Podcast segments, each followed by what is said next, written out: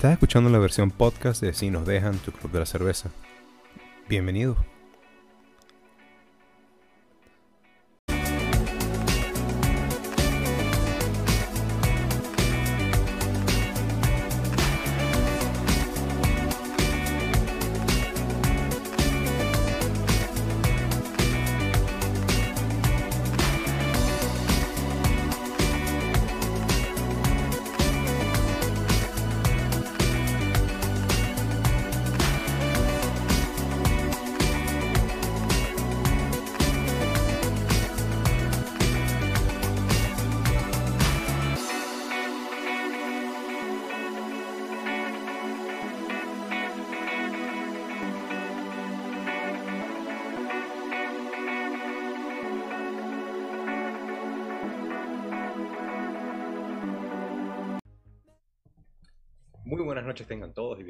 Bienvenidos a Si nos dejan su club de cerveza. Hoy es jueves 5 de agosto y son las 9 y 33 pm y estamos listos una vez más para el inicio de nuestra tertulia cervecera semanal con ustedes en el chat, con invitados, cervezas y bienvenidos al club.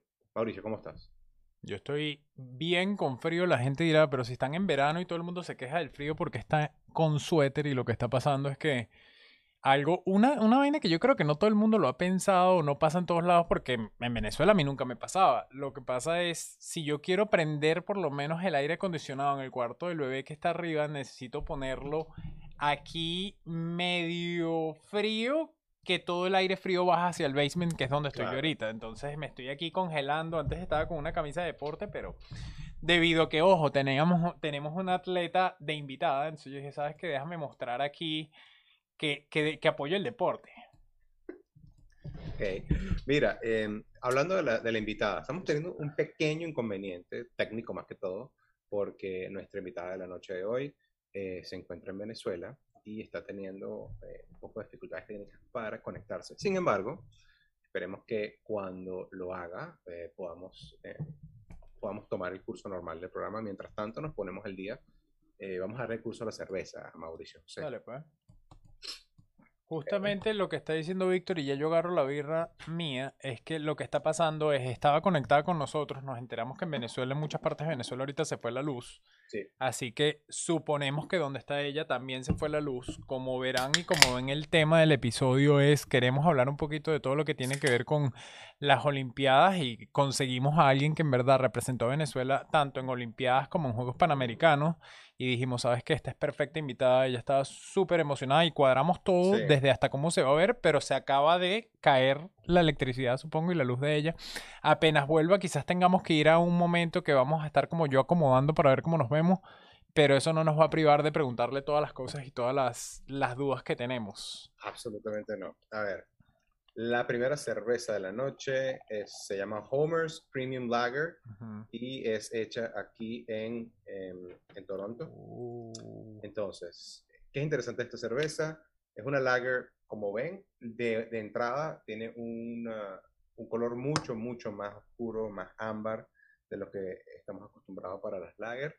Una cabeza decente, como de un dedo de espesor, está sacando bastante espuma. Me gusta el color, me sorprende. Pensé que iba a ser una, una típica cerveza catira, pero no lo es. Em, dice que la hacen con malta de Bavaria y que está hecho por el mogul de el hip hop JB. Mm, Yo como no sé nada de, hip hop, no sé quién es, pero supongo que es un tipo que sabe o hace lo suficiente como para ponerse mogul en su nombre y para hacer una cerveza. Así que vamos a ver. Mira, déjame, justamente me acaba de tocar que está a punto de entrar. Déjame cambiar a las tocaron. cervecitas y yo voy a empezar a modificar todo esto. Un segundo. Vale, Podemos, entonces. podemos seguir hablando. Eh, me impresionó y quisiera ver que me di cuenta la cerveza cuando la sacaron en el 2014. Era una cerveza de 5.2 grados de alcohol. No sé si fue por la gente y feedback de los que se la estaban tomando. Ahorita no es de 5.2, sino es de 5 grados de alcohol. O sea, le cambiaron eso. Eh, déjame ver. Me están diciendo en el chat que llegó la luz, lo cual siempre es bueno. Siempre son buenas noticias. Eh, déjame seguir hablando de la cerveza. Dale. Se, se- se hacía con 5.2 en el 2014. No sé si fue por, por razones de, de receta o por razones de acogida eh, del mercado, pero ahora se hace con 5.0 grados de alcohol y eh, tiene su, se jacta de ser vegana, una cerveza vegana, tiene su sello de, vegano, así que de verdad que para ser hecha por un mogul del hip hop eh, que sea vegana y que sea de Toronto, me parece que esta cerveza está buena, buena, buena. ¿Te acuerdas cuánto costó? Eh, ya te digo, 3.15 dólares canadienses. Ok, no son baratas entonces.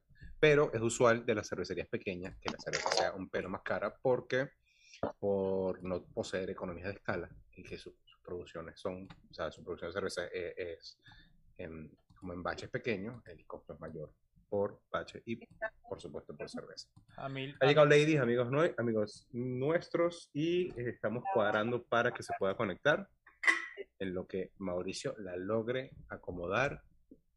Vamos a continuar con nuestro curso número programa. Mientras tanto, saludando a la gente en el chat.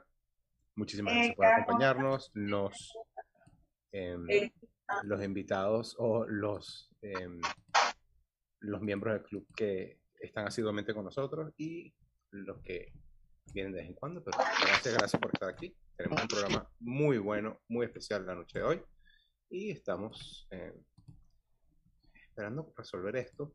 Sí, bueno, yo voy a esperar, yo voy a esperar a, Ladies, pero ya por lo menos te puedo medio acomodar a ti y de esa forma podemos hablar nosotros. Ah, ya, me, ya, me, veo. Ya te ves. Hola. Ladies, te escuchamos, ya te voy a arreglar, no te habíamos pasado, pero déjame arreglar todo esto. Lo que quería decir... Tuve que cambiar de sitio. Ok, maravilloso. Eso, eso. Ahora estoy con, con, fibra, fibra óptica, vamos a ver si no se cae, ahora sí. Bueno, ladies, eh, si quieres ponte en mute, Mauricio te arregla y nos vemos como en siete minutos más o menos. Sí, todavía no te veo, pero ya te estoy viendo. Ajá, lo que, a lo que quería ir yo, ah, parece que ahora, déjame ver. Ya, Víctor, que de alguna forma cuando Ladies se conectó, fue todo. Sigue hablando tú y yo arreglo esto. Ok, bueno, estamos aquí lidiando con un Baila Fit Studio. Andrea, desde Francia, se ha conectado. Andrea, bienvenida. Me alegra que estés despierta. Son las que las 4 de la mañana ya. Pero bueno, me alegra que estés acompañándonos la noche de hoy. Cristina de Argentina, Miguel Junior. Qué fino, qué fino. Vayan preparando sus preguntas para nuestra, ah, nuestra invitada de la noche de hoy. Sin embargo, vayan pensando ahorita eh, y cuéntenme un poco si, si han tenido la experiencia de seguir las Olimpiadas, de mm, cuál es su apreciación personal, si lo disfrutan. Y yo, yo voy a hablar de, de, mi experiencia con las Olimpiadas. a mí me hacen sentir bien y mal. Bien y mal porque, primero que nada, estás viendo, eh, me hacen sentir bien porque estás viendo eh, básicamente la cúspide del desempeño atlético del ser humano, de todo el mundo, cada quien manda su mejor, o cada país manda su mejor atleta.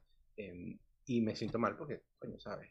Imagínate con, si yo tratara de hacer algo de ese estilo, o me lesiono, o sencillamente era ridículo. Entonces, es como un momento de introspección, pero también me, me, entretengo mucho con, con las Olimpiadas y ver lo que son capaces los seres humanos. Yo, eh, yo, la verdad no he visto mucho, por más que sigo y me ven mirando por un lado, pero es que sigo tratando de arreglar todo esto. Eh, no he visto mucho, he visto sobre todo básquet que me guste y quería verlo del equipo de la NBA y me, me pareció muy interesante que comenzaron medio mal y ahorita por supuesto han ganado y eso. Pero las Olimpiadas siempre es como interesante y sobre todo este año que metieron nuevos deportes. No sé si te parece eso, o sea, yo no tenía ni idea. Ahorita que tienes, ¿sabes? Deportes como BMX y tienes skateboard y todo eso, me parece súper fino.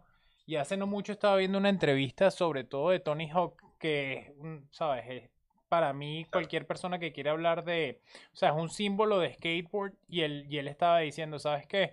Yo no voy a competir por más que sea un símbolo. Uno, porque incluyeron las Olimpiadas, o sea, incluyeron este deporte muy tarde, cuando ya él tiene más de 40 años y demás. Y dos, no, que yo no sabía, es que tampoco es su, digamos, su disciplina. O sea, es como que si al final él lo que hace trucos de cierta forma y no son los trucos y no, no son las disciplinas que van a competir en las Olimpiadas. Entonces él decía, yo para nada más ahorita hacer la cara del skateboard y empezar a tratar de competir de alguna forma y hacer algo que quizás no hago tan bien o ni califico, ni siquiera lo voy a intentar. Entonces me, es que, me pareció fino Imagínate tú, imagínate tú que, que un, una leyenda como Tony Hawk se, se meta en los Juegos Olímpicos y y pierda. O sea, de hecho está enterrando su nombre, todo su legado, por una vaina que está, haciendo algo que no era lo de él. No, pero yo creo que a él no le importaría tanto porque era sobre todo lo que él dice es que él se siente orgulloso de haber mantenido una disciplina como el skateboard viva en su peor momento. Entonces, más bien, pero lo que dice es que sencillamente él no siente que tenga la capacidad de competir en esas otras disciplinas que son parte de, de, ¿sabes? De montar patineta, pero no es lo que él maneja no es lo que él hacía. mi, esposa, Sonia, ella es una, como una purista de las Olimpiadas. Entonces dice, que, que ahora que una bicicletica y una patineta, qué bola. O sea, a ella le gusta que sí, eh, clavado, natación, o sea, cosas que se ven nada más en las Olimpiadas, tipo atletismo y gimnasio. Y entonces yo le yo, yo tratar de explicar. Lo que pasa es que durante muchísimos años existieron los X Games, que era ese lugar donde estaban los juegos extremos, que sí, patineta, BMX, y este, y, y, todos esos como deportes un poquito más, menos, menos convencionales, y tuvo tanto auge y tantos seguidores e hizo tanta plata que en las Olimpiadas los, los acogieron. Mira, Víctor, dame un segundo porque yo aquí no puedo cuadrarlo los dos y estoy peleando con eso. Bueno, lo otro que podemos hablar, y ojo, no los puedo ver a la cara mientras trato de acomodar para vernos los tres, porque todo se cambió una vez que se cayó la luz es de, de Messi. Yo estaba, me reí porque no sabía si era verdad o mentira cuando me empezaron a llegar desde familiares fastidiando a otros primos míos que son súper fanáticos del deporte, diciendo, no sé si leíste lo de Messi, es verdad, es mentira. No sé mucho y no hay mucha información tampoco ahí afuera, mucho tiene que ver, no sé qué has leído y si has visto algo de eso, pero mucho tiene que ver con se supone que el Barcelona en algún momento había sacado un comunicado de que iban a poder ficharlo y que iba a renovar con el Barcelona. Trajeron a Agüero, que es un súper amigo de él, se supone, para, que, para mantenerlo contento. Pero de alguna forma lo que leí hoy es que no llegaron a un acuerdo económico, entonces que ahora se va. Entonces andan en ese pedo y por supuesto todos los que, los que son de verdad fanáticos del Barcelona están de, de muerte lenta de capa caída, incluyendo. Aunque tú no estás del Barcelona. No, vale. del Inter, pero... A mí nunca me gusta el Barcelona. Eh, más bien disfruto cuando hay personas que están sufriendo con eso, soy sincero. Sonia, Sonia es blaugrana que, que, se corte la sangre azul con rojo, pero que eso se la ha quitado un poco, no sé por qué. Sí, bueno, pero veamos qué pasa con eso. Todavía hoy leía y entonces según lo que dicen es que dependiendo de de todo lo que tiene que ver ahorita que los equipos se supone que están teniendo problemas con dinero y eso, que uno de los pocos países que en verdad pueden llegar y quedarse con él es Inglaterra. Entonces están diciendo que quizás sea para Inglaterra o que si se va para, para el Paris Saint Germain, nadie sabe para dónde se va a ir. El PSG se lleva un montón de gente al Barcelona, pero yo lo que estaba pensando es, o sea, eh, se estaban los rumores de que que se iba para Estados Unidos, con Miami, pero. Bueno, decían que, que todavía le queda, todavía le queda en Europa. Que lo de él era que se iba a retirar en Miami, entonces que, que iba a jugar unos años más en el Barcelona y después se retiraba. Mira, Víctor, yo creo que viéndolo todo así, teníamos más cosas que hablar del comienzo, pero después de yo pelearme con esto, uno, no me he podido tomar mi cerveza, lo cual para un club de cerveza me incomoda. Terrible, sí. Y dos, ya yo estoy listo con la invitada, que los tres no vemos, así que yo voy a meter la invitada y empezamos esta. Adelante, vale, vamos. Arrancamos cogiendo, pero ya, ya vamos a darle curso al, al programa. Bueno, esto es lo que pasa y siempre lo decimos cuando tienes un programa en vivo, ya puedo ver a la cámara y ya me puedo relajar con mi cerveza y, se va a la luz con alguien de los invitados o nos pasa a veces a nosotros con la conexión. Ahorita me, voy a disfrutar aquí mi Homer. No conozco y ahí están, están preguntando cosas, creo que la cerveza en el chat y ahorita lo leo.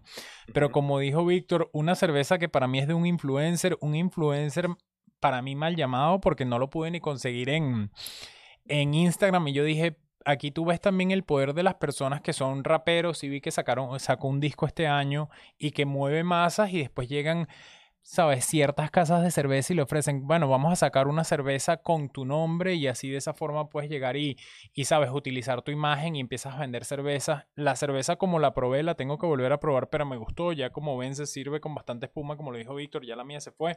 ¿Qué te pareció a ti, Víctor? Sé que dijiste que te impresionó un poquito el color que no es amarilla. Yo también pensé que iba a ser una catira y es más rojiza, pero sí, lo que probé me gustó, ojo. Está buenísima, está buenísima, me encantó. De verdad que eh, creo, que, creo que no sé si se alinea mucho eh, eso de ser un mogul de hip hop con el tipo de cerveza, mucho menos una cerveza vegana, que Gamal está preguntando que, que, la hace vegana.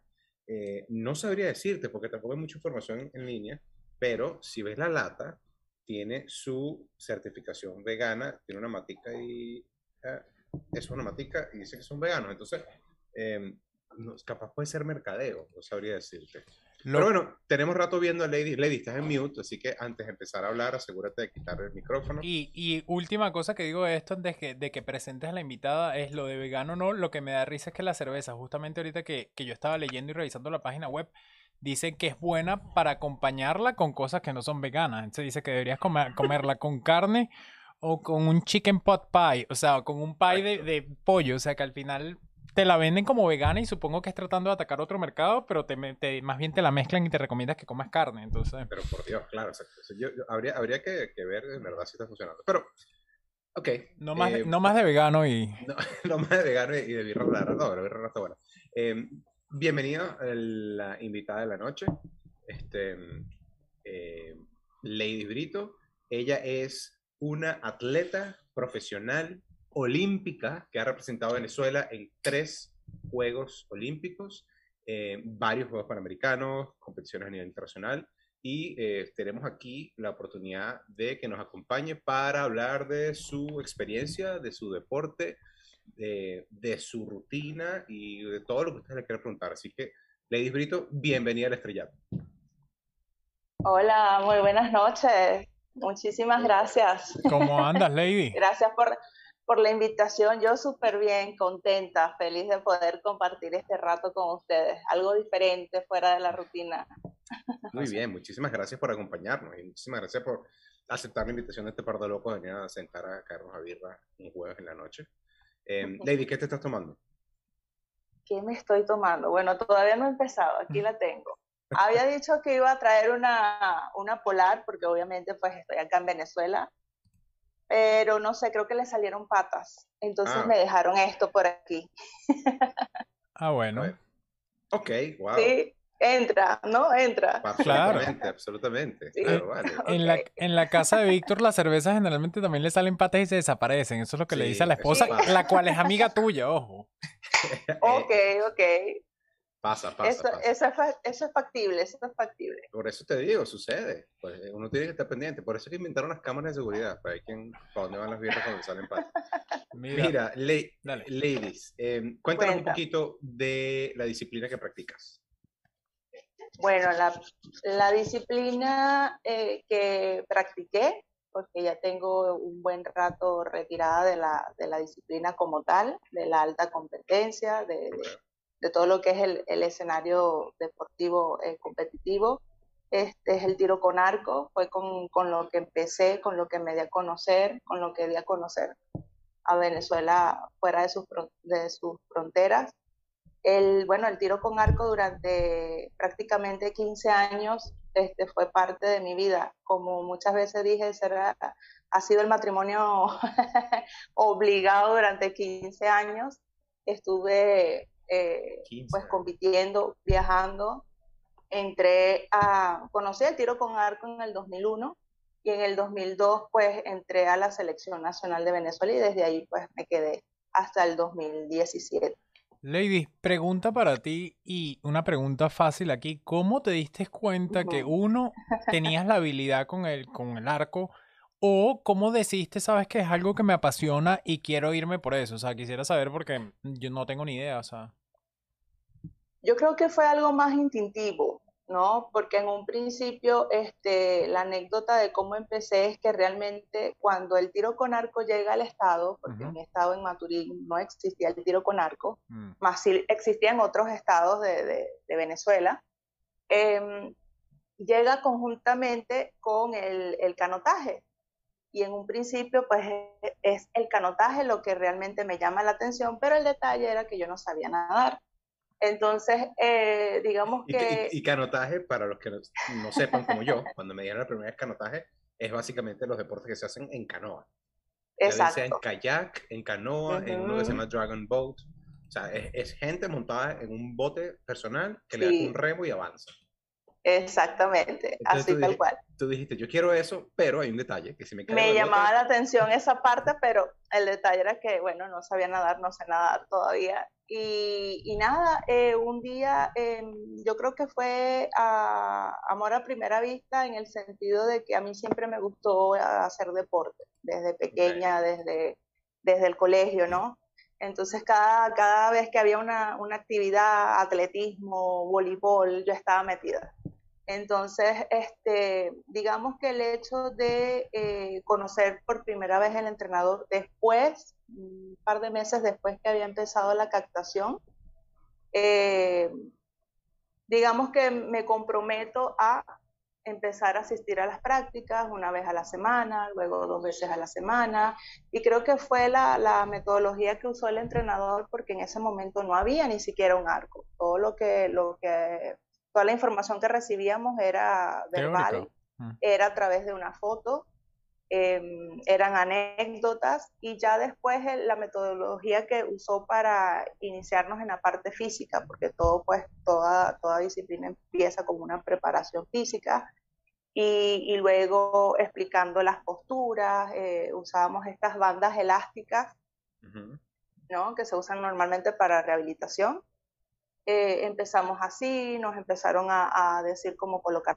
los pies, cómo poner el cuerpo, los hombros, y, bueno, por ahí empezó todo. ¿Y cuánto duró esto, eh, Lady? Porque a mí eh, me, me, ha sacado de... de, me, me, agarraste fuera de base porque me dice, bueno, vamos a practicar tiro con arco. Y llego yo el primer día y que, ok, siéntense ahí, tiro con arco es agarrar un arco, una flecha y pegarle allá donde está la diana. ¿Y dónde está eso? Bueno, eso no importa, hablamos después.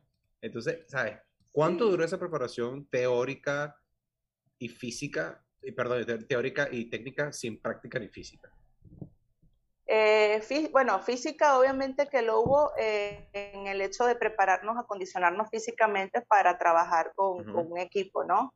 Este, mira, yo empecé en mayo del 2001 y recuerdo que en diciembre del 2001 eran los Juegos Nacionales Juveniles de Lara. Lara 2001.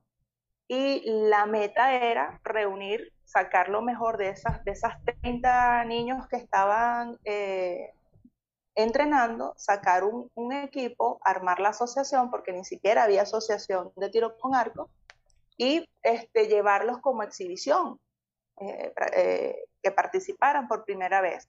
Y recuerdo que hicieron la dotación, eso fue toda, tú sabes, una lucha constante este, eh, algunos padres, algunos representantes, el entrenador, hasta que lograron eh, eh, hacer la solicitud en el Instituto de Deporte. El Instituto de Deporte en ese momento apoyó, dijo que sí, vamos a buscar los equipos que se necesita, dónde los compramos, porque recordemos que este tipo de, de equipos no se produce ni se venden en Venezuela, entonces todo había que importarlo. de Estados Unidos, de México. Yo, nunca fui que sea macro y venía un arco. Lady, Lady te, pregunto aquí porque seguro van a, van a decirlo y sé que es algo que va a poner a la gente en contexto. ¿Cuál fue las últimas Olimpiadas que fuiste? ¿Las de Río o me equivoco? Río, Río 2016 fueron las ¿Y antes de esa? Antes de eso, eh, Londres 2012 y Beijing 2008. O sea, China, Londres y Río de Janeiro. Eso, ahí va, ahí, y ahí lo ato y después te dejo que sigas con, lo que estabas hablando si quieres, que me, me, parece interesante que tú dices, bueno, la oportunidad, uno, de aprender algún tipo de disciplina, y me acuerdo un poquito cuando he estado leyendo personas que van para, para clases de programación en, en computadora y las los primeros semestres son totalmente teóricos y no agarran ni una computadora, lo cual la gente dice, bueno, aprecias el arte y aprecias ciertas técnicas, más no lo entiendes. O hasta yo cuando aprendí a montar moto, el primer día del entrenamiento me dicen, montate en la moto pero apagada. Y digo, oye, pero esto es súper raro. O sea, te están enseñando y te están entrenando en que tú puedas manejar la moto y después te dicen, es que ir rápido es lo más fácil. O sea, tú montas un monito y era así como en los circos, que los monitos van rápido y darle la vaina y rápido es fácil, pero ir lento a veces lo hace más difícil. Entonces entiendo y me parece fino que la parte teórica, una vez que tú llegaste y la entendiste, ya dijiste, bueno, la parte práctica, una vez que llegue el arco, me meto en eso. Entonces me pareció, me parece interesante porque para mí tiene un poco de sentido, aunque es raro.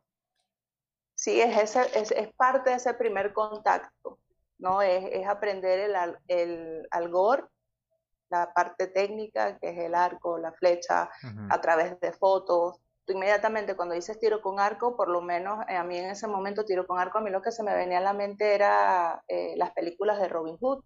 Sí. Aquel, aquel arco, aquel longbow, que es lo como comúnmente se llama ese tipo de arco, o sea, la flecha, ok. Eh, de repente buscar algo por internet, pero no, nada más allá, ¿no? Y lo que sí enamoró, lo que sí enganchó fue, yo pienso que fue en un principio ese, ese contacto con el entrenador, esa metodología que usó para hacer todo muy dinámico, muy atractivo, eh, a pesar de no tener el equipo como tal. Y como te digo, este, yo empecé en junio y cuando nos dieron la noticia de que íbamos a tener equipos, em, creo que llegaron, si mal no recuerdo, llegaron como un mes, mes y medio antes del, del torneo, antes de los Juegos Nacionales. Y el profesor me dijo, ok, ya estaba el equipo conformado, ya habían dicho, tú eres un, dos, tres, y este, le estás dentro del equipo. Y yo, ok, este, vamos, cuando empezaron a llegar la, los equipos, pues como sabes, eh, siempre llega como quien dice el 70%, tienes que improvisar con algún accesorio que faltó, que no llegó, o de repente, bueno, se piden los arcos, pero de repente no está el estuche, el carcaj, que es el estuche donde se meten las flechas, entonces improvisamos, no, no teníamos suficientes carcaj y a mí, por ejemplo, me colocaron, un, cortaron unos tubos estos de PVC, de tubos de agua, de plástico. Los, ajá, los cortaron a una medida este, estándar eh, les colocaron unas, unas cintas este, y nada, eh, les taparon una, una, entrada y allí colocaba yo mis seis flechas, mis ocho flechas y las, las colgaba eh, al, al, pantalón. O sea, nada que ver con lo que era un equipo en ese entonces, el accesorio como tal. Pero me, me, gusta, me gusta porque es un poco de, bueno, si no se tiene, resuelve y resolvieron en eso Víctor, no sé si quieres... o sea, fuimos muy creativos en esa parte. A, todo el estilo venezolano que es recursivo. No sé si quieres agarrarlo tú, pero ya por supuesto ya estoy viendo unas preguntitas aquí en el chat. No sé si lo estás viendo, Víctor, pero podemos mandarlo por allá. Salud. salud. Con la invitada. Eh, lo llevamos al nivel, fíjate, Lady, te voy a decir aquí más o menos lo que están preguntando que me parece interesante. Ya lo habíamos hablado un poco. Dice, cuando participaste en tu disciplina a nivel competitivo, ¿Cómo te preparaste económicamente? ¿Cuánto vale ir a las Olimpiadas? ¿Recibiste algún tipo de patrocinio? ¿Cómo funciona esa parte del deporte? Han salido... Lady, lady, te lo Siempre el cochino dinero. La gente iba a querer saber de dónde sale la plata porque es eso no falla. Y es una de las cosas que yo siempre me he preguntado también. Porque, y es una pregunta absolutamente eh, válida porque uno ve a la gente, o, tú mismo me decías, ¿sabes? No, no, no había plata para comprar un arco, una flecha, no llegó el quiver, no llegó, ¿cómo, cómo le dijiste que se llama? ¿Dónde va la flecha? Carcaj. El carcaj, no llegó el carcaj, hicimos uno de PVC. Entonces, si, si para practicar o para arrancar tienen unas, eh, unas faltas eh, de, ese, de ese calibre, imagínate que, bueno, vamos para Beijing 2000, 2008, eh, fue de Beijing, ¿no? Imagínate, entonces, entonces o, es, o, padres ricos mandan a sus hijos a viajar o quién, de dónde salen, de dónde salen esos reales? No, en un principio creo que tuve la suerte de gozar de una buena época en la que a nivel, mm. este, te estoy hablando ya del 2002 cuando estoy en la, en la selección nacional, la federación a la que pertenecí estuvo muy bien estructurada mm. y fue muy bien dirigida, fue muy bien administrada. No, no, podría decir que este, me equiparon mal, me vistieron mal, me calzaron mal, o dormí mal, o comí mal. Las pocas veces que, por decirte, dormimos mal porque no llegamos al hotel donde teníamos que llegar, no fue por, por problemas de que no se pagó a tiempo o que la federación no hizo la gestión, sino por sencillamente problemas de organización. El sitio donde íbamos era muy pequeño y nos tocó pues este, tomar lo primero que se presentaba para poder descansar, por decirte algo. Y al día siguiente, nada, todo el mundo se movió y la selección nacional a un hotel cinco estrellas. O sea, eh, de, ese, de ese tipo de vamos a decir, ese tipo de facilidad este, tuvimos, en, gozamos durante muchísimo tiempo. ¿Y, esa eh, era la federación con, con, recursos que le bajaba directamente al Estado venezolano? Eh, sí, al ministerio. ok, ok, Comité Olímpico con, con los programas de Esperanza Olímpica, ese tipo de cosas. Obviamente el tiro con arco, a pesar de que es un, acá en Venezuela, pues este, fue bien distribuido dentro de lo que son las instituciones este, deportivas de cada estado, porque el estado es quien da la posibilidad de que tengas un equipo, porque obviamente primero empezando porque no se produce acá en Venezuela y segundo porque este, el costo es muy alto aún para, para, para nuestros niveles de vida este, en aquel entonces eran, seguían siendo muy altos. Y, y ya después, con los años, eh, con, los, con los torneos, eh, cada quien pues decide, por lo menos yo empecé a reunir y yo quiero tener mi propio arco porque todo el equipo que tenías cuando pertenecías a la, a la selección nacional era prestado. ¿ok? Mientras estuvieras dentro de la selección nacional, era prestado. Obviamente, es, vamos a decir que eres corredor y tienes Reebok, tienes Nike, tienes Adidas y de repente Nike eh, al mes siguiente saca un modelo nuevo, entonces todos queremos tener la, la combinación de Nike. Al siguiente mes viene Adidas y saca un modelo, un modelo mucho mejor o con características un poco este, diferentes y mejores a las que tenía Nike. Entonces, un grupo se va por Nike y bueno, ladies, ¿qué, quieres tú? ¿Tienes esta, esta marca de arco? Este, creemos que este es lo que te va a ir mejor. Vamos a cambiar la mira, vamos a cambiar el peso, vamos a cambiar las palas vamos a cambiar la calidad de la, de la cuerda, de la, de la, cuerda que se usa para, para, el disparo. Las flechas fueron mejorando con los años también. Y obviamente todo el equipo fue mejorando a medida de que yo eh, técnicamente como atleta iba mejorando también. O sea, justificabas también el, el, la inversión que se hacía en el equipo. O sea, si, si, si te hacías mejor y ibas, eh, mejorando tu performance, también o sea, tuviste la suerte de que a la par iba mejorando tu, tu equipamiento. Sí. Lady, en cuanto ahorita la pregunta que te dije, el nivel económico, como, como dijiste, tuviste la suerte de que en ese momento se pudo y el gobierno te ayudó en lo que podía y la verdad no te puedes quejar, lo cual me parece fino. Te hago otra pregunta que a mí siempre me ha parecido súper interesante con tanto deportistas que en este momento voy a fastidiar porque yo tenía un primo que seguro va a ver este episodio mañana y me va a decir, él siempre me tiraba en la cara que dice, el único que ha sido un deportista de alto rendimiento que se llama Daniel soy yo. Si yo quiero decir que de verdad yo estoy ahorita con un atleta que fue a las Olimpiadas y no como él que jugó en el Caracas Fútbol Club y me lo saca todos los días, me lo restrega en la cara. Así que quería sacarlo aquí y vamos a ponerlo aquí, que cuando lo escuche mañana se acuerde. Siéntate orgulloso. Y que el carajo es contador, pero te recuerda que hace 22 años. No, y, y, lo arrecho, ojo, y ya que nos estamos desviando, es que puede estar gordito, pero me dice, el único que ha entrenado de alto rendimiento soy yo, anda, la cerrado, le digo. Mira, que sepa, ahorita sí voy con, con, lo que iba a mí, para dónde iba yo. Lo que quiero saber es... no te burles que capaz Lady dice eso. También, seguro, seguro me lo tira. Ahorita lo voy a decir y que bueno, muchachos, ustedes están tomando cerveza, pero la única atleta de alto rendimiento soy yo. Que me imagino en el trabajo, que mire, ¿qué pasa con los reportes? Mire, señor, primero que nada, no, dice que le es así, Víctor, mira, es más, tengo suerte hasta aquí, que qué pasó con el reporte y le dije agarra un lápiz y que bueno, tú sabes lo que yo puedo hacer con esto, y tú dices, mierda, como un lápiz con lo que sea, yo estaría cagado. Déjalo así. Mira, por favor, no entremos en detalle. De vuelta a la serie. Lady, Lady, ahora serio, lo que quiero saber es más cómo, cómo era, y sé que, sé que dices que te retiraste hace unos años, pero cómo era el día de competencia, o sea, cómo te preparabas tú si puedes un poquito el día antes de competencia o el día de competencia, porque he estado leyendo y me parece súper interesante cómo atletas, boxeadores, luchadores, todos tienen como que un proceso distinto. A algunos les gustan una música que los va a exaltar y los pone así como si fuesen a matar gente. Hay otros que más bien dicen, yo me lo tomo como si fuese un día normal. Cuéntanos un poquito cómo era tu día de competencia para, para, para entenderlo. Bueno, eh, como bien dices, cada quien desarrolla con los años y con la práctica este, ciertas, yo le digo manías, costumbres, rituales, ¿no? Este, en mi caso, eh, ya los últimos seis años, ocho años, me gustaba mucho escuchar la música clásica, eh, digamos que dependiendo de cómo estuviera mi, mis ánimos, de cómo estuvieran mis pulsaciones, como decía yo, porque a veces amaneció un poquito alterada, un poquito con más nervio de lo normal.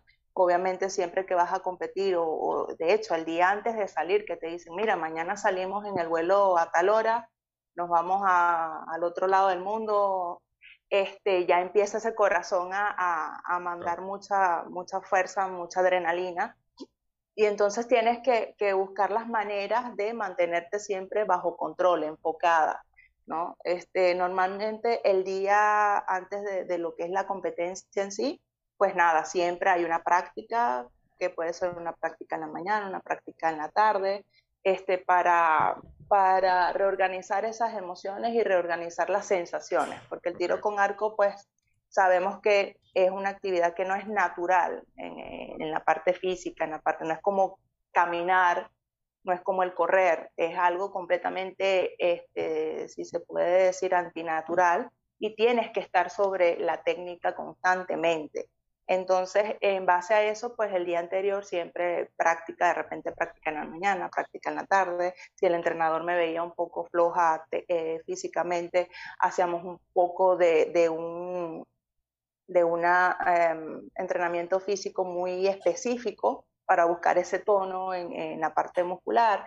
Si de repente veía el arco y, hey, el arco está pateando, no me gusta cómo vuela esa flecha, a mí tampoco me gusta, lo siento diferente, entonces íbamos a la parte mecánica del arco, a mover, a meter llaves, a sincronizar un poco más y buscar ese, ese, ese tiro fluido, ese tiro limpio, que esa flecha cortara el, el, la brisa lo más rápido posible, lo más estable posible. Y ya después yo en la noche, cuando ya guardaba el arco que, que estaba en la maleta, este, venía la parte de visualización, de ver cosas que me hicieran feliz, que me recordaran este, momentos buenos, de repente, digamos que todos luchamos con, con, una preocupación de repente que dejamos en casa, de repente un familiar enfermo o lo que sea, pero cuando estás en competencia pues tienes que buscar todas las herramientas externas que te permitan estar en equilibrio, que te permitan estar, estar calmados, que te permitan estar enfocados entonces siempre este, trabajaba en la visualización. ¿Qué podía hacer si se presentaba algo el día siguiente? Mucha brisa, mucha lluvia, muchas veces este, me imaginaba, visualizaba esos, esos posibles escenarios y antes de dormir, pues era lo que hacía. ¿sí? Este, me veía completamente eh, colocándome los accesorios, tomándome el tiempo, este, dejaba la ropa lista, porque obviamente teníamos que ir uniformados de una forma o de un color.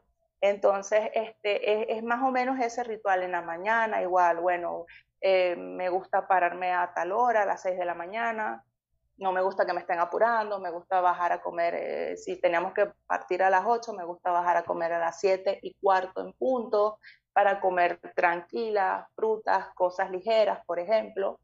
Este, que normalmente la gente cree que, bueno, que comemos de todo, no, ya con los años y cuando estás en alta competencia sabes lo que, lo que te hace sentir bien. Claro, lo que hace bien a tu cuerpo. Ahora, me, me, llama muchísimo la atención que te preguntamos el ritual de lo que tú haces antes de tu, de tu competición y empezaste por la parte física o muscular, como que cómo te paras, cómo te sientes, si te duele algo, pasaste a la parte eh, táctica o técnica, que es que si calibrar el arco y asegurarse que de toda la parte mecánica, de la parte de, implemento esté bien, y luego vas a la mente, como que bueno, que te acuestas, que piensas, que visualizas y todo lo demás. Gamaliel, que es un asido del club y te pregunta siempre súper interesantes, súper incisivas, viene y pregunta, el arte de la arquería Zen es bien conocido en la disciplina. Se usa en el entrenamiento de tiro con, arco, de tiro con arco olímpico. ¿Has escuchado? O sea, yo no sé qué es arquería Zen, eh, eh, échame el cuento, porque en verdad no tengo ni idea. Y como te vas a dar cuenta eh, a la medida que sigamos hablando, yo no sé muchas cosas, pero no tengo miedo. Sí, sí. No, lo que sucede con el tiro con arco es que es usado en muchos países como una forma de terapia también. Porque el tiro con arco, quien practica el tiro con arco, primero aprende a respirar. Y con el aprender a respirar, controlas muchas emociones, ansiedad, frustración, rabia, eh, tristeza, em, te obliga a ser coordinado, a coordinar. Otra, cosa de las, otra de las cosas que te enseña es a tomar decisiones en segundos, porque un tiro significa eh, que tienes que hacer una ejecución en segundos y en segundos tienes que valorar muchas cosas y tomar una decisión este, lo más eh, factible para ti como, como atleta, ¿no? y además está la parte de la concentración. Sí o sí te tienes que concentrar. Entonces, em, es usado, mm, es usado y, incluso nosotros como, como atletas, eh, una vez por lo menos me pasaba a mí eh, alguna preocupación que tuviese en casa, alguna situación difícil. El solo hecho de tomar el arco y lanzar la primera flecha sencillamente era como un break un break que se bajaba y, ya me desconectaba del, mundo. Es una burbuja, es otro mundo, es otra cosa. En, en, modo asesina. En modo zen. En modo zen.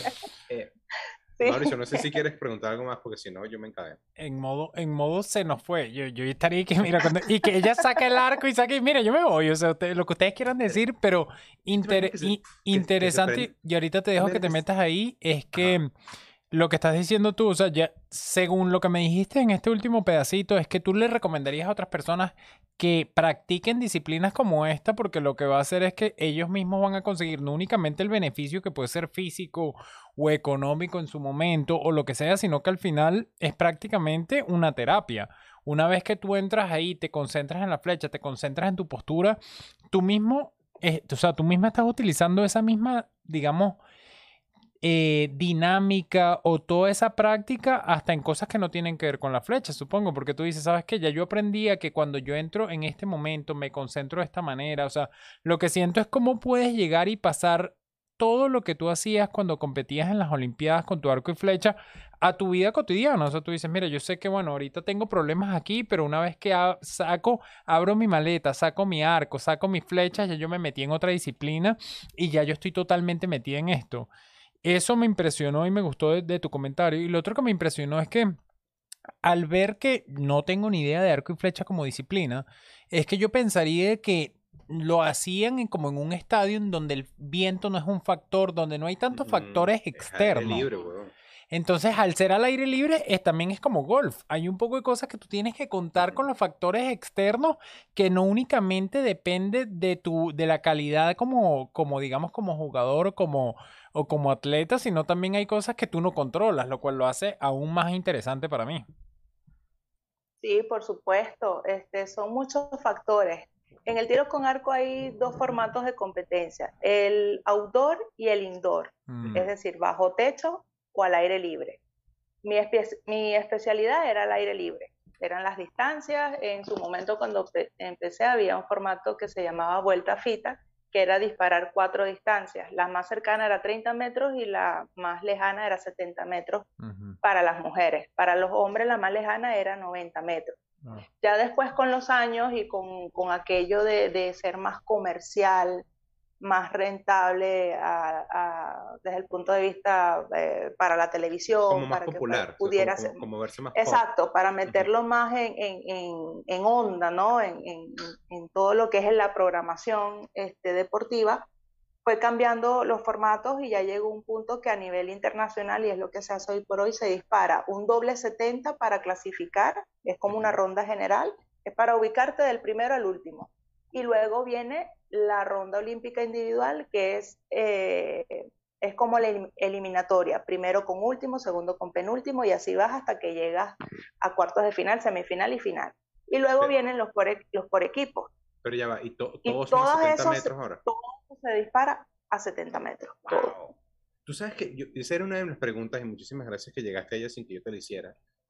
Eh, porque yo estuve viendo justamente cuando, cuando, cuando supe, cuando, cuando pensé en traerte el programa, estaba viendo las Olimpiadas, justamente vi al equipo de Corea eh, haciendo tiro con arco, unos, unos coreanitos con unos, unos sombreritos ahí, súper, súper, se ven buena gente. Y yo veo que el tipo agarra, se ponen, eh, hace, hace el movimiento con el arco, se pone la guaya aquí en la boca, todo. yo, es algo que ya había visto antes. La diferencia es que esta vez hicieron una toma alejada que hace desde donde está el señor disparando hasta donde está el, la diana. El blanco, la diana. El blanco, la diana. Y no, nunca me imaginé que la flecha hacía todo eso.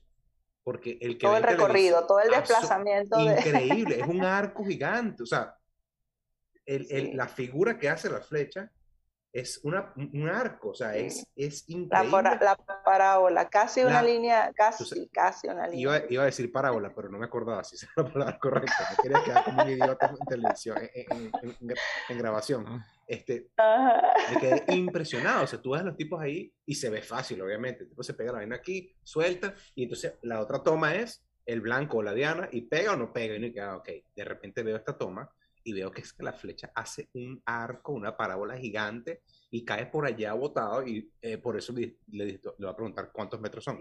Son 70. 70 metros. 70 metros. Increíble, increíble. O sea, hay que, hay que saber. Y ahí, valorar. como dice, como dice Mauricio, al aire libre eh, influye muchísimo el viento, Claro, el- ah, no, exacto. la entonces- iluminación, si está lloviendo, la humedad, o sea, son muchas cosas que tienes que considerar.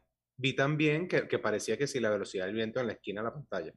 Como que, ¿sabes? Sí, Para que, sí. y ahí, ahí me di cuenta que era, que era La libre. dirección hacia dónde está, Exacto, la porque dirección muchas y la veces, velocidad. muchas veces en el, en el mismo campo, en esa distancia de 70 metros, tienes dos, dos corrientes de aire diferentes. Entonces uno está como cazando, literalmente estás cazando porque tienes un cronómetro que te está indicando que tienes, por ejemplo, en el caso de las flechas, este, cuatro minutos, tres minutos, eh, para hacer seis tiros. Entonces esa es la clasificación individual. Y, y bueno, tienes que jugar, distribuir bien eh, eh, ese, ese presión, tiempo, ¿no? sí, este, y considerar todo. O sea, estoy bien, no siento brisa acá, ah, pero ya estoy viendo las, las, las banderas que están al fondo.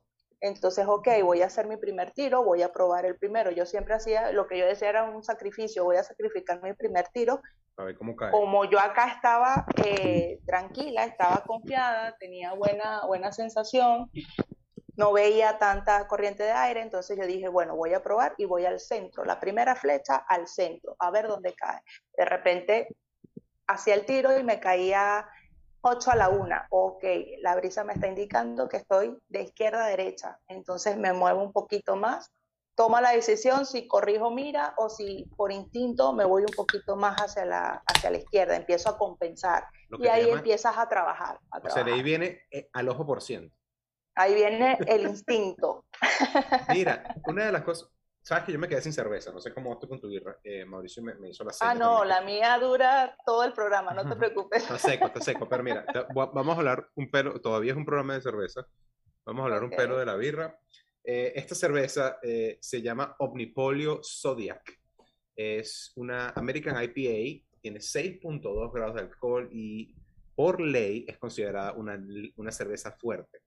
eh, al tener 6.2 grados, eh, 6.2 grados de alcohol, de Es hecho, con- bastante, es bastante. Comparado con lo que estamos acostumbrados a tomarnos, sí. Comparado con la Polarcita, comparado con la Polar Light, con Sí. la Heineken que te estás tomando, eh, Por 6.2 favor. es, eh, es, es un poquito más alta. Pero lo que tiene interesante esta cerveza es que es una American Pale Ale. Es decir, es una cerveza que se va a valer bastante de sus tonos cítricos, de su amargura. Eh, no estoy esperando que tenga eh, demasiadísimo cuerpo. Sin embargo, vemos que cuando la sirve, hace esa cabeza, esa espuma altísima y que el cuerpo Mm. Buen indicativo. Absolutamente, absolutamente. Y yo siempre lo digo, pero no todo el, no, no todo el tiempo la gente ve, eh, a veces tenemos eh, personas nuevas en el programa, la cerveza, eh, perdón, la espuma de la cerveza es buena. La espuma de la cerveza protege a la cerveza de los factores externos, como el oxígeno hace que la cerveza se oxide y que pierda sus propiedades. Mientras más espuma tenga una cerveza, más protección va a tener de los, eh, de los efectos ambientales. Y Ok. no es casualidad que cuando tú sirvas una birra, se haga espuma, se haga cabeza. La persona que hizo la cerveza la diseñó de esta manera. ¿Ok? Hay mucha gente que dice que Mauricio la sirve mejor que yo porque la sirve sin espuma. Eso no es del todo correcto. Tiene más práctica, tiene más Esta, práctica. esta es la birra bien servida. Esto parece un Sunday y parece como un jugo de mango esta vaina. Eh, Zodiac de Omnipolio, 6.2 grados de alcohol. Voy a pegarle, Mauricio. ¿Qué, tal? ¿Ya lo probaste? Ya la probé. eh, en defensa propia, como dicen por aquí, uno no se sirve la cerveza en tres pedacitos, como hiciste tú en tres pasos. Ojo, uno sabe a ti que servir una sola vez. Así que no te me vengas a venir ahorita a decir que me tiré una super cerveza aquí con el lucho que me espero 15 minutos y echo lo que me queda en la lata. ¿Tú sabes cuánto tarda servirse una, una Guinness, por ejemplo? Bueno, creo pero... que es algo así como, creo que dos minutos o tres minutos. Para sí, bien. y depende, y ojo, y hay distintas técnicas. De verdad vas a meter como que, o sea, metes la cerveza debajo de, del sifón o no la metes, toca el contenido, no toca el contenido. Es más, es cómico y lo voy a decir aquí como en un club de cerveza que muchos sitios piensan que es correcto que el, que el, que la boquilla de la, de la cerveza o del sifón te toque la, el, tu cerveza, pero hay otros sitios que dicen la parte que más tiene bacterias cuando te sirven una cerveza es esa boquilla. Tú no sabes cuándo la limpian, eso queda ahí si uno va a un estadio o lo que sea. Y generalmente si te sirven eso, puede que de verdad te caiga mal la cerveza. Entonces muchas personas ya yo he visto que le cae mal la cerveza y en los estadios dicen dame una lata, porque tú no sabes cómo la están sirviendo y si hay el contacto de esa boquilla y no fue limpia o no la limpiaron de manera apropiada y te toca el contenido. Víctor, yo voy aquí a tirarle dos preguntitas. Bueno, de la cerveza quería hablar que me gustó bastante. Es la cerveza que yo creo, o puedo estar, puedo estar equivocado, pero es una de las que ha estado rankeada más alta, de las cuales hemos probado en el, en el programa. En la aplicación que yo busco siempre a ver qué cerveza probamos estaba con 9.6 de 10, lo cual era súper alto y tenían muchísimas votaciones, así que me, me, esperaba una cerveza muy buena. A mí las, las IPA o las IPA siempre me tienen como me parecen que puede, puede ser un sabor muy fuerte. En este caso siento que es un sabor más frutal y la verdad me gustó bastante la cerveza. No sé qué tú opinas. No, es fuerte. Tienen bastante cuerpo, es bastante sedosa. Pero es como frutal. Es bastante, es, es como cítrica. Se siente como la fermentación de la cebada y eso hace que sepa como a concha de cítrico. Pero en verdad no es que la hacen con naranja ni con limón, sino es eso. Pues, es como la fermentación de la cebada. A mí me, a mí me gustó. Eh, yo, si mal no recuerdo, esta cervecería ganó, ganó la mejor cerveza del mundo en algún momento, hace, hace, hace no mucho, hace un par de años. Este, y no me sorprende, o sea, se está tirando tremenda birra y no es la típica birra de esa catira de estadio. voy, voy con, las con las preguntas aquí, ladies. No tienen que ser una respuesta larga, sino vamos a tratar de tomar varias de estas preguntitas del chat. La primera, preguntan de que uno, uno siempre piensa en las habilidades físicas que tiene que tener un, un atleta de alto rendimiento. Sí, y, como lo veo yo, y que me corrija quien, quien hizo la pregunta Cristina en el chat, pero como lo veo yo, si tú fueses entrenadora y tú dices, no únicamente me voy a basar en lo físico, sino que otras cualidades tú crees que son importantes o se, se deben valorar cuando tú llegas y seleccionas a un atleta, o sea, concentración, puntualidad, ganas de echarle piernas, o sea, dinos tú más o menos cómo lo ves. Sí, yo creo que es parte de ser un, un atleta integral. Eh, integral en qué sentido, una persona que, sea, que sepa escuchar sobre todas las cosas. Eh, obviamente que el talento eh, es, un, es un plus, es una, una esa habilidad ¿no? que, que miran, que, que, sabes que tiene, es un plus. Pero también está el esfuerzo, la dedicación, el compromiso que demuestras con, con la disciplina, lo dispuesta, la actitud de, disposición que tienes ante no solamente el hecho de, ejecutar la técnica, sino de hacer lo que sea necesario dentro de, tus capacidades para mejorarte cada día, ¿no? Entonces, este, parte de eso pues está el hecho de ser una persona que sepa escuchar, porque, bueno, siempre estamos en, recibiendo instrucciones, siempre estamos, estamos sometidos a, al hecho de que tienes que estar cambiando constantemente, mejorando, buscando esa eh, perfeccionar, porque siempre vas a perfeccionar, porque siempre hay algo que, que puedes mejorar. Porque no somos perfectos, pero lo has dado el clavo según lo, que, según lo que yo creo, y esto aplica para los deportes y para la vida, que alguien sea em, entrenable, o sea, que tú estás haciendo lo mejor que sabes con lo que tienes y con lo que puedes, y que venga otra persona que te está viendo, que tiene de alguna manera autoridad o tiene eh, sobreseimiento sobre ti y te diga, mira, eh, tienes que hacer esto para que salga mejor. Y que tú, como atleta, como persona, entiendas, escuches primero, entiendas y apliques. O sea, yo creo que eso es fundamental.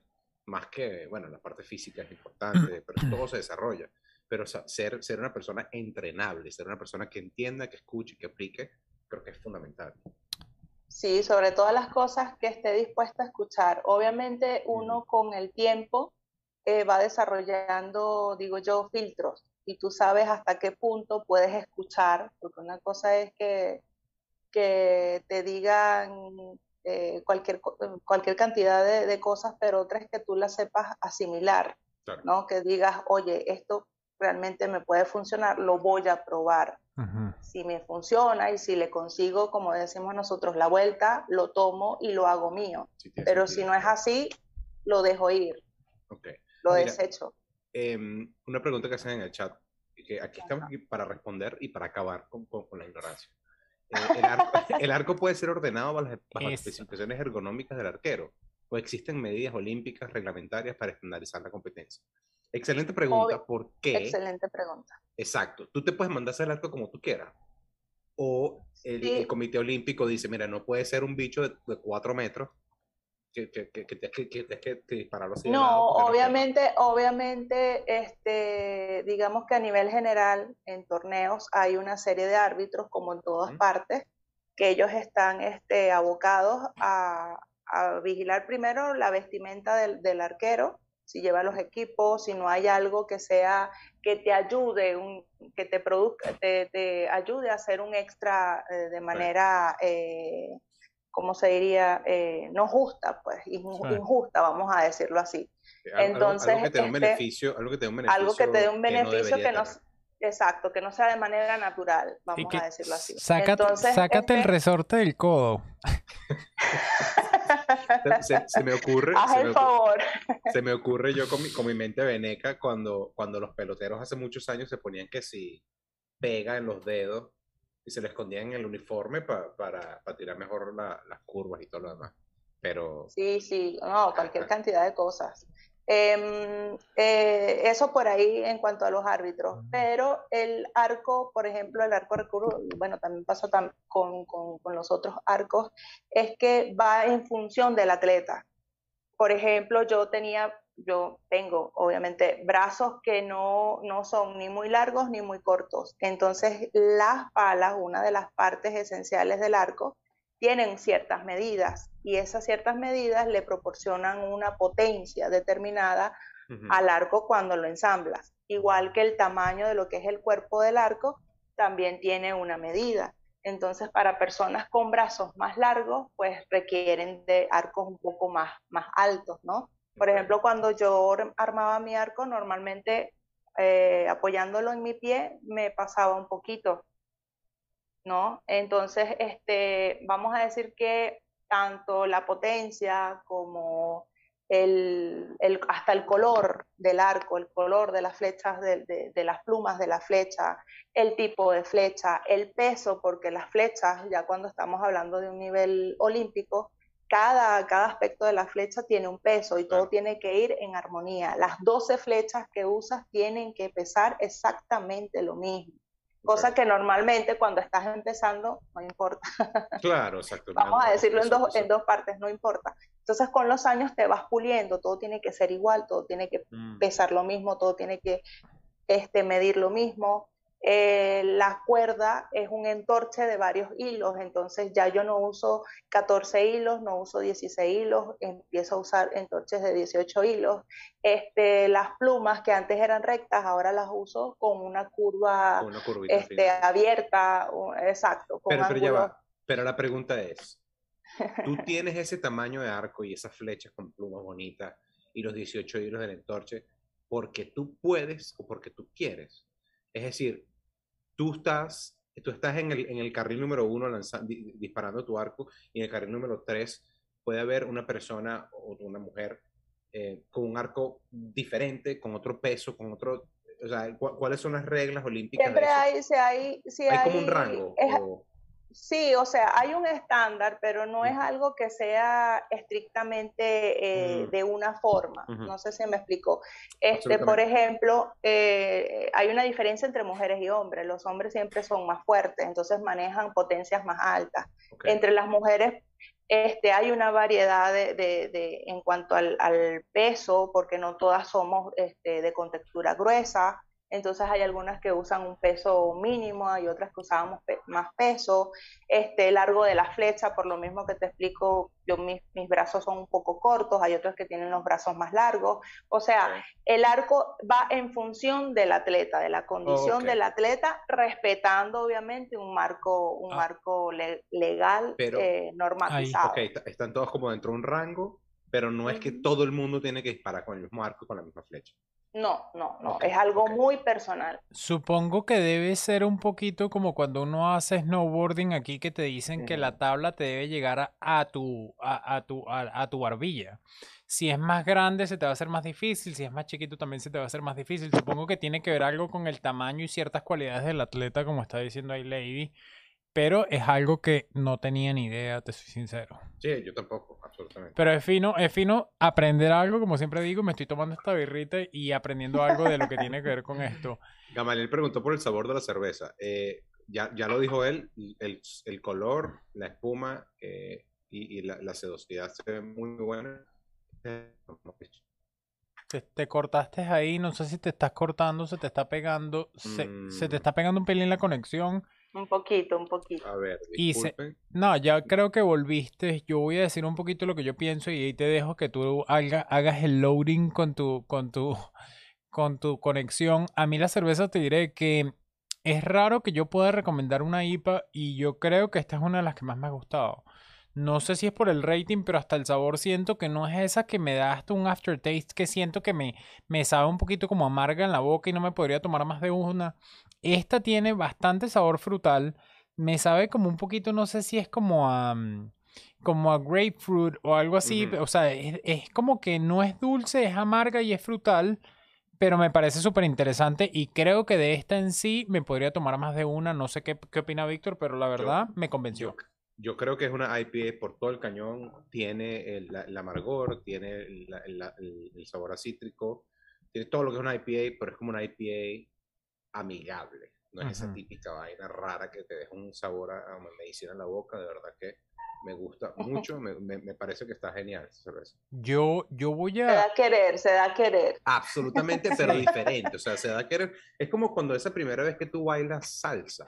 Como que no, sabes muy, bien qué, no sabes muy bien qué estás haciendo, pero, pero te la estás disfrutando. Y eventualmente, ¿sabes? Tienes que darle hasta que la agarre. Yo, yo, yo, no soy muy bueno con los símiles y con los, con los ejemplos, pero pero por ahí vamos. Ahí va, ahí va. Estuvo, bien, estuvo bien. Por, Me defiendes. Por ahí, ladies, y sobre todo después de mi segunda cerveza, te tengo que hacer unas preguntas que me parecen interesantes. Todo el mundo habla de... Ahí preguntaron algo arriba que no te voy a dejar que te vayas sin más o menos qué estás haciendo ahorita después de retirada. Y a mí también me interesa un poquito cuál es la vida después de que sales de la competición. Pero me parece, todo el mundo habla de que uno compite o los atletas compiten y la vida dentro de las villas o cuando tú estás en competición es una locura. Estaba, ojo, no sé si tienes cuentos buenos que nos puedes contar de esto o tienes algunos detalles que nos puedes decir de esto, pero yo buscando justamente leí que por lo menos en Japón repartieron miles de preservativos para los atletas y para las personas que están en competición. Ojo, no estoy diciendo que nos des cuentos personales, pero me impresionó. Decir como, se acostumbra en el club y que yo tengo una amiga. Exacto. Como, O como dice Víctor, y yo tengo una amiga que probó las camas en... Las camas de cartón. Las camas de cartón, las cuales están saltando y demás, y parece que si aguantan más de dos personas. Son chiquitas, pero aguantan. Entonces, sí, entonces representan, representan. Cuéntanos un poquito de eso. Cuéntanos un poquito de todo lo que tiene que ver con el mito de, ojo, otra cosa que leí me pareció una locura y te dejo a ti después que, que en Río dicen que durante las Olimpiadas aplicaciones como Tinder y aplicaciones de dates aumentaron las cantidades que se bajaron y todas las personas que llegaron y se unieron como en el 2000% mientras las Olimpiadas y muchas eran con atletas. Entonces cuéntanos un poquito cómo es eso, cuenta cómo veías tú desde adentro, si nos puedes contar y qué pasa con eso. En verdad es, es, más como publicidad que la gente habla de que los atletas se la pasan saliendo entre ellos o cómo funciona. No, yo creo que hay, hay de todo un poquito, de todo un poquito. El solo hecho de estar en una villa eh, bajo ciertas condiciones, porque está siendo observado por todos. ¿ok? No hay un, metro, no sé, no hay una distancia que no puedas recorrer. Por lo menos este, mm, de, mis, de mis recuerdos, eh, por ejemplo, en Beijing, en, en China, este, no había, no había un, un escondite que no durara, no durara completamente fuera de la vista este, por muchos minutos, porque siempre había alguien pendiente de dónde estaban los atletas, este, dispuestos, pues obviamente siempre a ayudarte si necesitabas llegar a un sitio, porque las instalaciones, bueno, tenían una distribución un poco peculiares, entonces siempre dispuestos a ayudarte, pero eran como, como, como termitas por todos lados, ¿no? Pero a veces uno no quiere que lo ayuden, no quiere que lo A veces uno no quiere, uno quiere su espacio. Pero tú sabes que lo dijiste, lo dijiste y sentí el dolor en tu, en tu voz. tú sabes que uno se consigue un espacio así bien como bien privado y, bien... para estar uno, sabes, centrado, enfocado, mirando las vistas, pero para retirarse y viene un chino y viene un chino a decirte que, qué estás haciendo ahí. No, no. Entonces, este, el solo hecho de estar dentro de la villa ya, ya representa, yo digo que eso es como un, un caldo de, de, emociones a flor de piel. Este, estamos hablando que estamos en, en la mayoría, por decir un, el grosso de, de, los atletas que están dentro de la villa olímpica, están en una, en una edad en la que hacemos y deshacemos como queremos, ¿no? A pesar de que hay condiciones, de que hay reglas. por ejemplo, mi entrenadora a las 11 de la noche, ladies, ¿ya, estás dormida? ¿Qué haces? A, a mimir. A mimir. A las 9, normalmente era a las 9, 9 y media pasaba por el lobby y yo de repente estaba hablando con alguien de otro mm. país o de, de la misma, selección. con el capitán de voleibol de Cuba y le decía, mire, Lady. Entonces decía, Lady, ya es hora. Lady le decía, le decía así. por favor. Lady decía. Cinco minutos más, ya voy. Be quiet, Lichunchi. No, no, no, no, no, venía el entrenador a buscarla. No, no, ¿qué te pasa? O sea, yo iba escoltada hasta mi habitación, siempre, siempre, siempre, siempre fue así. Yo, hablamos un poquitico de esto la semana pasada porque estábamos con lo de las Olimpiadas también. Sí. Y es lo que yo decía. O sea, eres joven, estás eh, en, en, otro país con dinero que te dio una gente que, que, no, o sea, que, vamos a, voy a decir esto de la mejor manera posible, te dieron plata para que fueras a hacer eso en otro sitio.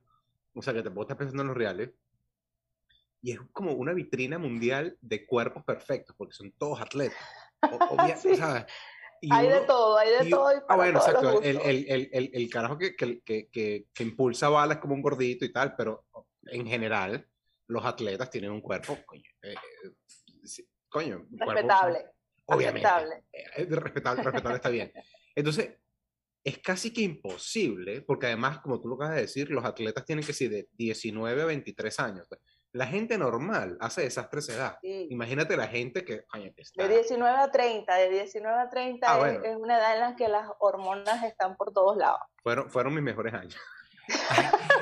Víctor, Víctor, dice el, Víctor dice el de bala y eso es mentira porque puede ser un gordito, pero piensa eso. Yo me imagino tomando con el de bala y le digo, a que voltee el Mini Cooper y el bicho, voltealo y le todo el mundo oye, y lo toca, nada más con una mano. Es que me imagino, es que yo te digo una cosa, si yo, si yo fuese así tipo ladies, yo me echo cuatro birras y saco mi arco. Mira, ¿qué quieres que le pegue? Señala aquí lo que tú quieras, que yo le doy con esta vaina. Mira, te he puesto dos birras que le doy. Mira, hay es lo que yo hubiese hecho. Ahorita, ahorita dejo a Ladies que diga aquí qué opina de esto, pero estaba viendo que hay un libro de alguien que fue a las Olimpiadas y creo que ganó, creo que es australiana, Dawn Fraser, y lo que dice es que ella veía como uno que es interesante y medio me voy a tirar la palabra mala, medio coño madre, que las personas después que pasan de participar en las Olimpiadas, o sea, si ya yo participé o ya salí de la competición y bueno, vuelvo a participar en dos días o lo que sea, la gente se rascaba, o sea, tomaba mucho licor.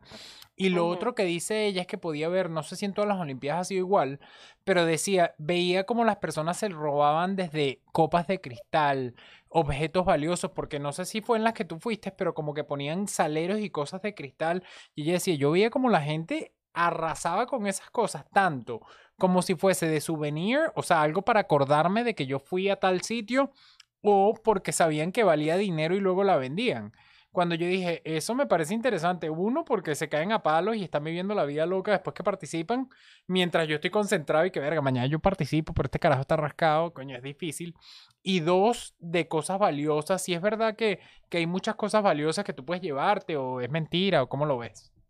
¿O no fue así tu No, experiencia? yo creo, no, yo creo que hay, hay de todo un poquito. Siempre, eh, no todo puede ser perfecto. Siempre, por ejemplo, en Río este, nos pasó que alguien, a pesar de todo el, el, el cuerpo de seguridad con la que contamos en la Villa Olímpica, tanto dentro como fuera, este, nos pasó que dentro de la villa, o sea, se coló alguien. Se coló alguien, no, no sé por qué muro pasaron o qué sé yo, y eso fue noticia enseguida porque lo, lo, lo atraparon haciendo, eh, entrando a la, a la, Pero- a la Villa Olímpica. Garoto. no hizo, no Este- hizo nada, ¿no? O sea, no fue que se robó. No, no, o sea, no, estaba no, logró hacer nada porque este, obviamente pues eh, se dieron cuenta, se dieron cuenta a tiempo. Eh, en Río nos pasó por lo menos em, de parte de, mi entrenador, que estuvo un poco como receloso. Mis entrenamientos eran, mis prácticas eran de 7 de la mañana a 7 de la noche. Entonces yo no tenía tiempo en ese momento de poder este, asistir a algún, algún evento, de poder ir a hacerle barra a ninguno de los otros compañeros que fueran de, de judo, de, de, de atletismo, lo que fuera que compitieran en la noche. Entonces, este, normalmente voleibol de playa, por ejemplo, competía en la noche de 8 o 9 de la noche, entonces él me decía, no, no vas a salir porque ya se corría la voz de que en las playas estaban robando. Entonces, este, claro, había un descontento también en el país porque no consideraban que era el mejor momento económico ni político en el país para Mm. realizar unos juegos de tal, de tal Estamos- magnitud Estamos hablando específicamente de Río, ¿no? De Río. Este, En China, mira, no recuerdo, sí repartieron este, eh, cualquier cantidad de anticonceptivos, lo hacen en todos los eventos, lo hacen de ese tipo porque ya saben cómo es, cómo es la, la situación, cómo es el, el, el estado de ánimo de los atletas en esos momentos. Obviamente, Bien, bien. Obviamente, este, hay muchas cosas, eh, nos regalan, nos regalan muchas cosas. Tú cuando entras a tu habitación ya de por sí encuentras este, un souvenir en, la cama, este, de repente una caja, de repente un sobre, vas al baño y hay otro sobre con otras cosas, este, saliste al comedor y de repente, ah, bueno, las famosas llaves, siempre hay una llave, una llave que no puede faltar, que es la llave este, de Coca-Cola, este, que es para la- las máquinas expendedoras de bebidas, este, que son patrocinadas, por supuesto, para por Coca-Cola, Coca-Cola que quieres. todas las Coca-Cola, todas las bebidas este, hidratantes que puedas, eh, no sé, Gatorade, este, Sport Water, este, cualquier cantidad, agua mineral, eh. X. Igual que McDonald's, este, mira, con esta, con esta otra tarjeta puedes ir a McDonald's y pedir los combos que quieras a la hora que quieras. Wow. Todo lo que no te comiste en, Todo- en la preparación te lo puedes comer To- ahora. Todo lo que quiere un atleta, comer McDonald's y tomar Coca-Cola. Sí, entonces cosas así eh, por el estilo, pero siempre hay alguien que de repente le gustó el edredón, el cobertor de la cama, por ejemplo, Y véngase. este, y véngase y todo el mundo se lo llevó. Epa, yo fui una, yo me traje mi cobertor Pero ya, ¿era, era de las Olimpiadas o era que sí del de los Juegos Olímpicos. No, no, no, no, no, de los Ah, Juegos Olímpicos. con tus de los. Juegos Olímpicos. Pero dice Exacto. algo en referencia a eso o sencillamente que cualquier cosa. O si dice algo Pero de que. Espérate un pelo, espérate un pelo. No, no, Yo- no, son yo- cosas yo- por lo menos, son cosas que, que tú sabes que de repente te puedes llevar. Es como cuando entras a un hotel y tienes este aquel mega bolígrafo con el, con el, el logo del hotel espectacular, que siempre lo tomas para apuntar algo y te lo terminas llevando. Lady- Este, Lady, no, no es que te tengas que defender, pero espérate un pelo. Si te ponen un edredón con la vaina olímpica, Eso es lo que quiero para ti, saber. obviamente Eso- eso yo me no- llevo el Cuando tú te vayas, eso lo van a tener que votar, porque nadie se quiere acostar en una vaina con unos aros de, de- de las Olimpiadas. Sí, Además pero que no se- son cosas que sean como, como, no sé, considerarlas como delito, claro. ¿no? Claro. Pero siempre hay alguien que se sale de las normas, hay alguien que, que siempre le un malandrín. gustó. Siempre, siempre hay algo que, no sé, que encuentran como que, no sé, tienen una habilidad espectacular de, de ver más allá de lo que de Sí. lo que significa un objeto y se lo quieren llevar y lo toman y, y se lo llevan, pues. Y quizás... Entonces, En to- en este, hay gente de gente que, que tiene ciertas costumbres, ciertas, ciertas manías, ¿no? Mira, Y quizás lo que leí era más de sitios comunes. Fíjate lo que dices tú del edredón. Aunque yo ahorita tengo miedo de que Lady dice, bueno, mis almohadas son las del avión. Y digo, tiene tres almohaditas del avión y la cobija. Y yo, coño, Lady, no vale. Ah, bueno, Eso eso es Lady. típico, eso es típico en un avión o, Sí, es típico, o te que estoy tengas un torneo, eh, por ejemplo, a veces nos tocaba viajar dos meses continuos y estar un mes en España y 15 días en Turquía y entre vuelo y vuelo, porque vas cambiando, tomas, no sé, como 6, 7 vuelos para llegar hasta otro sitio y entonces de repente cuando vienes a ver que vienes todo dormido, tienes la manta aquí. Ay, pero Dios es que esa- mío, me traje la manta. Esa manta también, insisto, ladies. Esa Yo- manta es para llevarse. Yo creo que esa mantica quiere que se la lleven y todo. Claro, pero es que. Yo ¿qué vas a hacer tú? creo. Tío, que, mira, el día que tú vayas a un avión, es que, mira, te- hermosa, tengo frío, y te traigan una bicha doblada así que te pongas esto. ¿sabes? No, sí, a no- nosotros al principio no cuando salíamos, cuando no salíamos lavan, siempre eso- nos regañaban porque había alguien que siempre estaba despistado en el equipo y salía o con la almohadita o con la ca- o con Despistado, la ese cuento me lo sé yo. entonces, no, no, no, no, no. ¿Y qué haces tú con eso? Haz el favor, media vuelta a devolverlo. Mira, vol- volviendo, volviendo al tema de los preservativos olímpicos. Eh, ¿qué, qué de cierto que el que le daban el de plata es para que algún día llegara de segundo? Perdón. Tenías que hacerlo. Yo, de... Yo, No, no, no. Que. Yo, iba- yo iba a decir más bien otra cosa de lo que estás hablando de traerse o llevarse cosas. Y perdón, de- Mauricio, coño, vale, ese ese chiste tiene calidad, ¿viste? Lo que pasa es que, lo que pasa es que tú estás poniendo a la gente en problema aquí. no, sea, pero te estoy preguntando. Yo, yo dije de una vez que yo bueno, quería saber. déjala que responda. pues. Él está matando su curiosidad. Que si te dan el de plata es porque, mira, para que algún día llegues de segundo, toma, agarra ahí tu bicho de plata. ¿Por qué? Porque eres así. No sé. Mira, ladies, yo creo que, ojo, sigo teniendo un poquito de cerveza aquí, pero yo sí quiero que entonces vamos a la, a la última, a la última pregunta. Hablamos un poquito de cómo llegas y te financias cuando quieres participar en las Olimpiadas. Y cuando quieres en tu disciplina, en este caso que es el arco, ¿qué pasa y cómo es la vida de un atleta después de Verga, Como esa, ahorita. Esa pregunta, está, esa pregunta está cargada, está cargada, me gusta. ahorita como tú que te retiraste. Y te voy a dar dos ejemplos que vi que, que los leí. Muchos atletas, y he estado viendo, algunos son profesores, algunos pasan a ser entrenadores. Pero cuéntanos un poquito cómo ha sido tu experiencia, porque no es nosotros adivinando, sino tenemos al atleta aquí con nosotros y la cerveza. Mira, eh, precisamente yo estaba hablando hace días con, con alguien con respecto a eso. Eh, cuando uno está en, como se dice, en su mejor momento, uno nunca piensa que va a terminar, que va a salir porque te van a votar, porque ya no das lo que tienes que dar, o porque tomes la decisión de irte por tus propios, tus propios medios, ¿no? Por, Sí. por, por decisión propia, vamos a decir, como, como decir que, bueno, ya me cansé de viajar, ya no quiero seguir entrenando, ya le, pedí- le perdí el amor a, la disciplina y, no tengo ya, ya siento que no tengo nada más que dar y me retiro. Muy pocos hacen eso porque yo creo que hay que llegar como a un estado de, conciencia muy, muy este, fuerte, ¿no? Para tomar esa decisión. Sin embargo, hay momentos en los que ya uno tiene que sentar cabeza y decir, bueno, ya, hasta qué punto voy a seguir dando, hasta qué punto dejo muchas cosas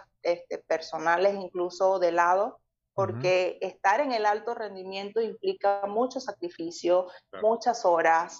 Este, no sé, te voy a poner un ejemplo. Yo desde que salí del colegio, yo salgo del colegio y ya yo estaba en tiro con arco. Yo, y Sonia lo sabe, ya yo, ya yo era figura de, del tiro con arco en, en mi estado y yo me perdí todos los matrimonios de mis compañeros. O sea, yo nada más estando en, en Colombia, estando en Brasil, estando en Argentina, yo me ponía a ver el, el Facebook y, ay, se casó Sonia, wow, este de repente, amigos, Her- her- hermosa el- boda la de Sonia. este.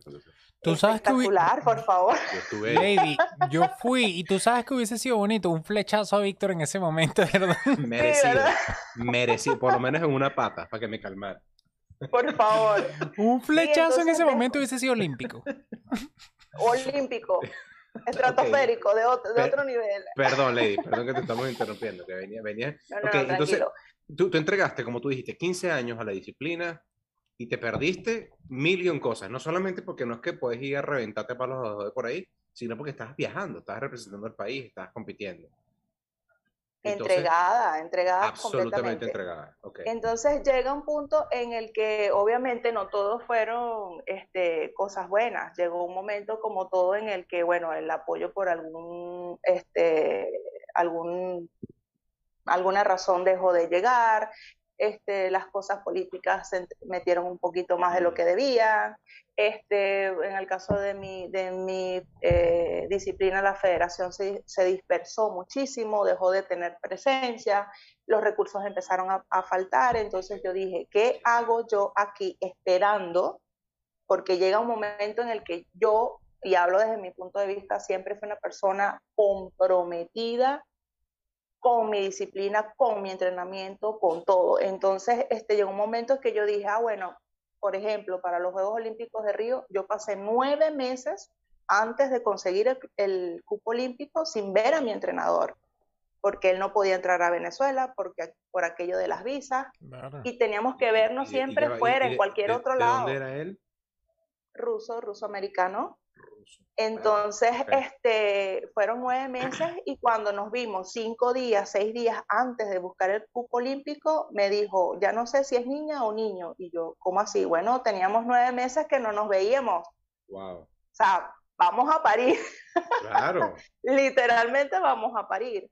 Entonces, este, yo iba toda nerviosa porque yo decía, Dios mío, que me vea bien. Hice todo lo posible económicamente Obviamente eh, recibí ayuda de algún lado, otro lo tuve que sacar yo de mi bolsillo, de mis ahorros, pagarme algunas eh, unas pruebas médicas, eh, la alimentación, este, el equipo, X, porque son parte, en algún punto este, son situaciones que se van a dar y son parte de, de, de tu querer mantener no. un estatus, un, un, nivel. Lady, y que en el, tú empezaste en el 2001, en el Río 2016 tenías 15 años metida en el paquete ¿qué, ¿qué, vas a hacer? Es echarte para atrás y que no, ya no, si no me lo dan, no lo hago, pues, ¿sabes? Ya es como sí, que no, ya tienes hacer, que buscar ¿no? las maneras, Exacto, tienes, que, buscar resolver. las maneras, tienes que buscar este, los recursos, usar todos los recursos que tengas en el momento para, para terminar esa tarea. Para mí era una tarea, una meta a cumplir, conseguir ese cupo olímpico. Ya después lo que pasara en Río iba a ser otra cosa porque siempre he sido muy consciente y digo, si no tengo un entrenamiento de calidad, ¿con qué moral, con qué cara claro. voy a ir a decir, ay, sí, yo voy a ganar una medalla de oro? Por favor. Claro, hay que claro. ser realista. Y, no y, es que, y no es que uno como atleta no quiera ganar la medalla de oro, porque uno se lo imagina, uno lo sueña, uno lo piensa, pero hay una, un, un límite y es esa realidad que te toca, ¿no? Entonces, este, llegar en esas condiciones a unos Juegos Olímpicos siempre es rudo y de hecho la misma actividad, la, la misma competición, este, te, te, muestra en cámara lenta en cuatro minutos, en mi caso, cómo fue tu preparación en esos cuatro años antes. O sea, es increíble lo que se simplifica en cuatro años a cuatro minutos. Cuatro minutos de competencia. Y, y, además que tiene, tiene que tener un peso psicológico al menos demasiado, demasiado cabilla, que tú llegues así pensando en todo lo que pariste, en todo lo que hiciste, en todo lo que dejaste de hacer, y, y, te estás parando ahí con tu arco y tu flecha, y al lado tienes a la gringa, que tú sabes que esa señora no, sabes, no peló ningún tipo de bola, que sabes, sabes, tiene una... No, una que llegan y ya tú, nada más que compensar que antes de tú llegar ahí, habían, eh, se dieron 15 torneos y tú nada más fuiste a 3 y ella fue a los 15. Ah, no, exacto, porque, porque, porque tenía, su, porque tenía su, su, su, su, camino pavimentado y viene calientica, como tú dices, de los, de los 15 que hubo, ella fue para los 15 y es irrelevante si ganó, si perdió, si lo hizo bien o mal, si ese día se, se, se sentía fuera de la zona, porque ella estuvo ahí y tuvo la oportunidad de hacer todos esos errores y de hacer todas esas hazañas. Y ustedes sí. están paradas en, el, en la misma tierra dándole y tratando de ganarse lo mismo. Obviamente, eso tiene que tener un peso psicológico y por tú muy buena que seas, muy comprometida, muy entregada y muy talentosa, coño, pana, no, na, nada, nada mata la práctica y nada mata a, a tener ese, e, esa, esas mí, uñas afiladas de competir internacionalmente. A mí me gusta y entiendo eso, pero me gusta siempre meter las cosas que yo veo en la televisión, ojo, y suena un poco básico, pero me gusta la película Jamaica bajo cero. En Jamaica no hay ni, ni hielo y los carajos lanzándose en sled. Y eso es una historia de la vida real. Sí. Que, tienes razón en eso. de Una prueba. No, y es fino. Yo creo que el final te, te diré, como lo veo yo, Lady, es claramente la preparación y todo lo que tú haces antes de llegar a la Olimpiada. Es como que, bueno, yo me estoy preparando hasta el momento que de verdad voy a mostrar todo lo que he entrenado en estos dos, cuatro años, 15 años de carrera, lo que hiciste tú, en verdad. Pero como lo veo yo también, siento que todo lo que tú aprendiste no tiene ni siquiera que ver con el arco y la flecha. Yo lo que veo parte de tu entrenamiento, parte de lo que tiene que ver con cómo me preparo yo cuando quiero lograr algo, cómo sé que tengo que dejar ir o no disfrutar, como dijiste tú, la boda de mis amigas, o dejar de tomar en este sitio, dejar de esto y concentrarme netamente en lo que quiero conseguir, que en este caso eran las Olimpiadas, una medalla, representar a mi país, que es algo que muchas, pe- o sea, muy pocas personas pueden decir. Y es súper interesante. Y aquí lo ato en todo este conocimiento, experiencia y todo lo que te ha dado, lo que, lo que viviste en los 15 años que estuviste como atleta. Están preguntando en el chat, ¿te gustaría entrenar nuevas generaciones en lo que tú hacías o no? Sí me gustaría, más que entrenar, digamos que nunca me vi, eh, yo decía siempre, pasé 15 años de mi vida sembrada en un campo, no quería pasar, nunca me vi pasando 15 años más sembrada en un campo. Claro, sería en otro, detrás de la línea, ya no sería en la línea, Sí. detrás de la línea, ¿no? Eh, sería algo diferente, pero nunca me vi, este, exactamente así, eh, abocada al 100% nuevamente sembrada en un campo. Sí, siempre, y, y es algo que, que, que, anhelo muchísimo poder hacer, lo, de hecho lo, lo, lo, hice en algún momento cuando, cuando eh, estaba compitiendo ya los últimos dos años, compartir mi experiencia con, con los que vienen, con las nuevas generaciones.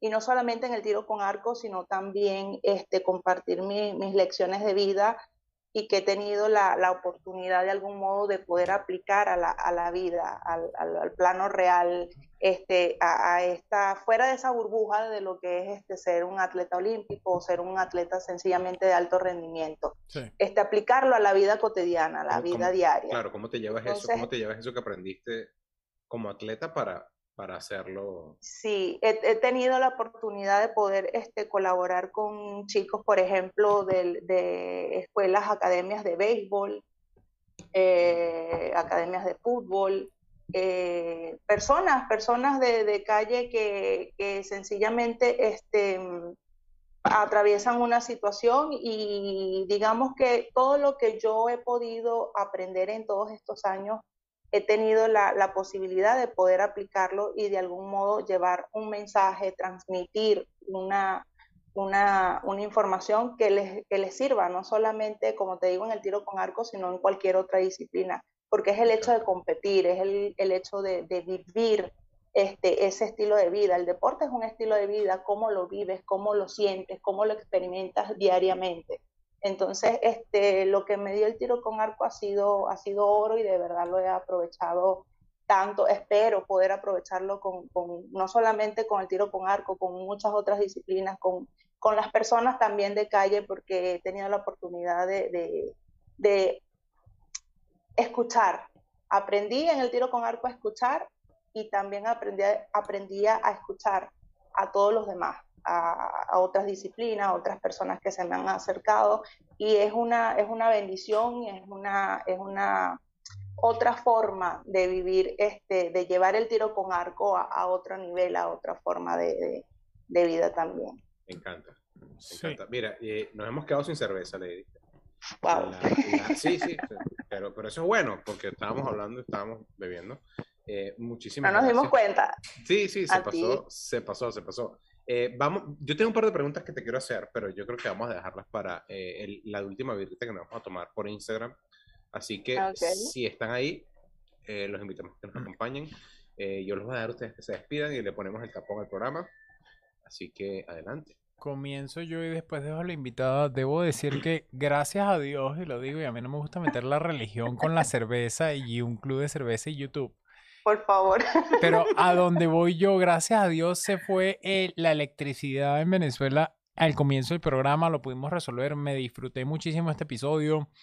Me disfruté mucho las dos cervezas y cada vez que yo pregunto a Lady, no te, no te sientas mal, es que a mí me gusta preguntar y como imaginarme si yo fuese la persona que está participando o si fuese el atleta, así que quería bastantes detalles y nos diste los detalles, así que la pasé buenísimo. Y bueno, gracias por estar aquí con nosotros como invitada. No, gracias a ustedes. De verdad que esto ha sido, este, por este medio, la, mi primera experiencia, ¿no? Eh, normalmente, bueno, era un programa de radio, este, algo por el estilo, pero siempre es bueno aprender cosas nuevas y con ustedes pues he tenido un, rato bien agradable. Creo que más bien la hora no, no rindió, podemos seguir, ojalá y Dios quiera se repita, Absolutamente. que, hayan quedado este, encantados y me vuelvan a invitar. Porque de verdad hay muchísimo, hay muchísimo de qué hablar y de qué compartir y anécdotas y bueno, cualquier cantidad de cosas. Muchísimas gracias a los dos. Hacen un trabajo increíble y espero que, que sigan así con ese buen ánimo. Muchísimas gracias, Lady. De verdad que la pasamos genial. Eh, mira, yo no sé si tú te diste cuenta, pero no fue una hora, fue una hora y media.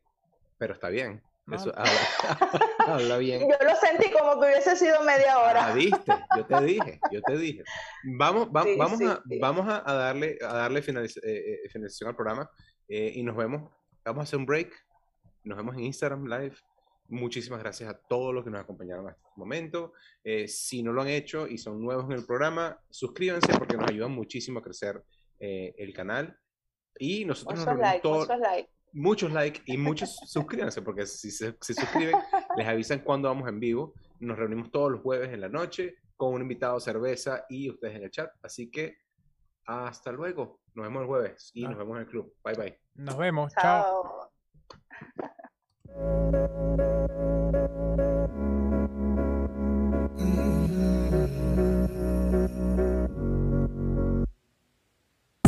Think I made a huge mistake.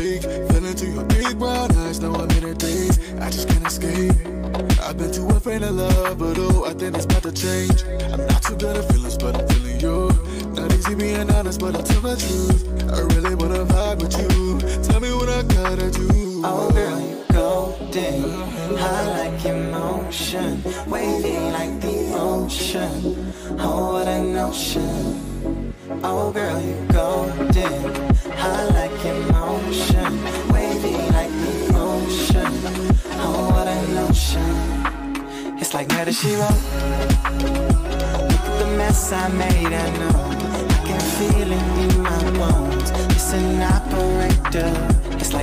¿Escuchaste la versión podcast de Si nos dejan Beer Club? Recordamos que todos los jueves a las 9 y media de la noche nos reunimos por YouTube en vivo. Nos vemos en el club.